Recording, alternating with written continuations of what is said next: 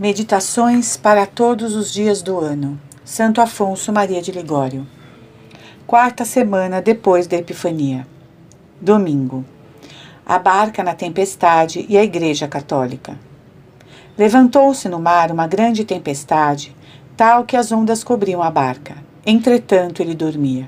Mateus 8, 24. Sumário.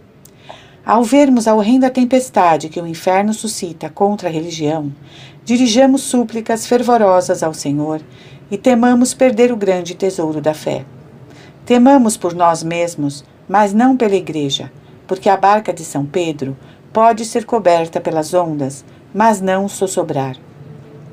Virá o tempo em que o Senhor, despertado de seu sono místico, pelas orações dos justos, mandará aos ventos e ao mar e logo se seguirá uma grande bonança. 1. Um, narra São Mateus que, subindo ele, Jesus, para uma barca, no lago de Tiberíades, o seguiram seus discípulos. E eis que se levantou no mar tão grande tempestade que as ondas cobriam a barca, e entretanto ele dormia.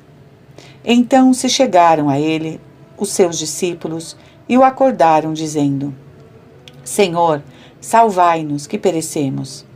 E disse-lhe Jesus: Por que temeis, homens de pouca fé? E erguendo-se, mandou aos ventos e ao mar, e seguiu-se logo uma grande bonança. Então muitos se admiraram os homens, dizendo: Quem é este que até os ventos e o mar lhe obedecem? Os santos intérpretes veem naquela barca a figura da Igreja Católica. O inferno, por meio de seus ímpios satélites, lhe tem sempre suscitado, e especialmente hoje em dia lhe suscita, as mais tremendas tempestades que ameaçam submergi-la. E entretanto, Jesus está dormindo, quer dizer, simula que não vê as tempestades ou que com elas não se importa. Mas o verdadeiro crente deve ter fé e não temer, porque a barca de Pedro pode sim ser coberta pelas ondas, mas nunca pode sossobrar. As portas do inferno não prevalecerão.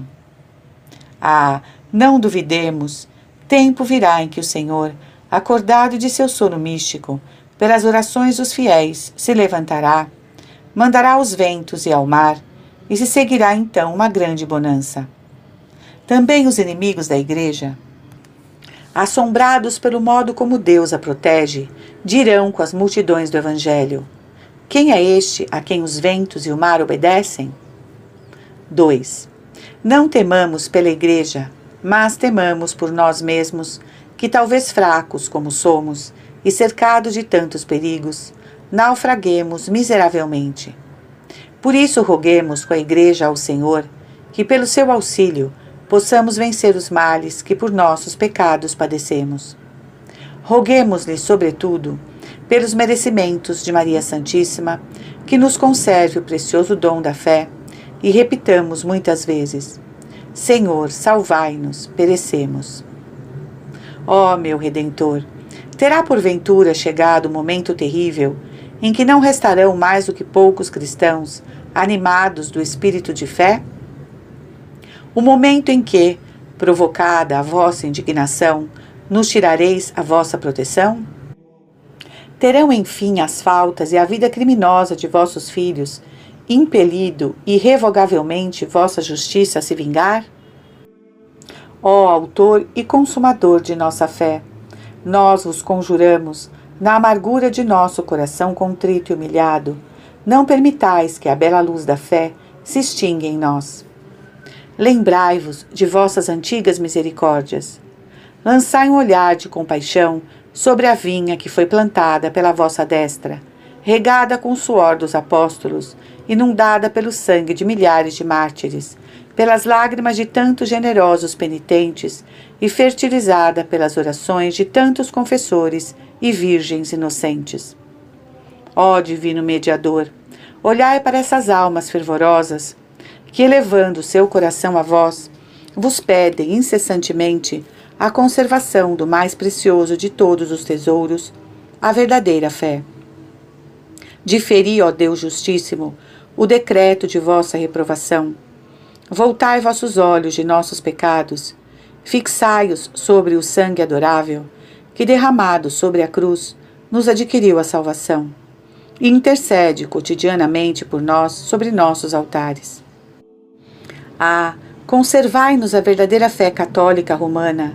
Aflijam-nos, embora as enfermidades, os pesares nos consumam, acabruem-nos as desgraças, mas conservai-nos a santa fé, porque ricos com esse dom precioso, suportaremos de boa mente todas as dores e nada poderá turbar a nossa felicidade. Ao contrário, sem o soberano tesouro da fé, a nossa desgraça será indizível e imensa. Ó bom Jesus, autor da nossa fé, conservai-a pura. Guardai-nos firmemente na barca de Pedro, fiéis e obedientes a seu sucessor, vosso vigário na terra, a fim de que a unidade da Santa Igreja seja mantida, a santidade animada, a sé apostólica livre e protegida, e a Igreja Universal dilatada para o bem das almas. Ó Jesus, autor de nossa fé, humilhai e convertei os inimigos de vossa Igreja. Concedei a todos os reis e príncipes cristãos e a todo o povo fiel a paz e verdadeira unidade. Fortificai-nos e conservai-nos todos em vosso santo serviço, a fim de que para vós vivamos e em vós também morramos. Ó Jesus, autor de nossa fé, Viva eu para vós e para vós morra. Assim seja.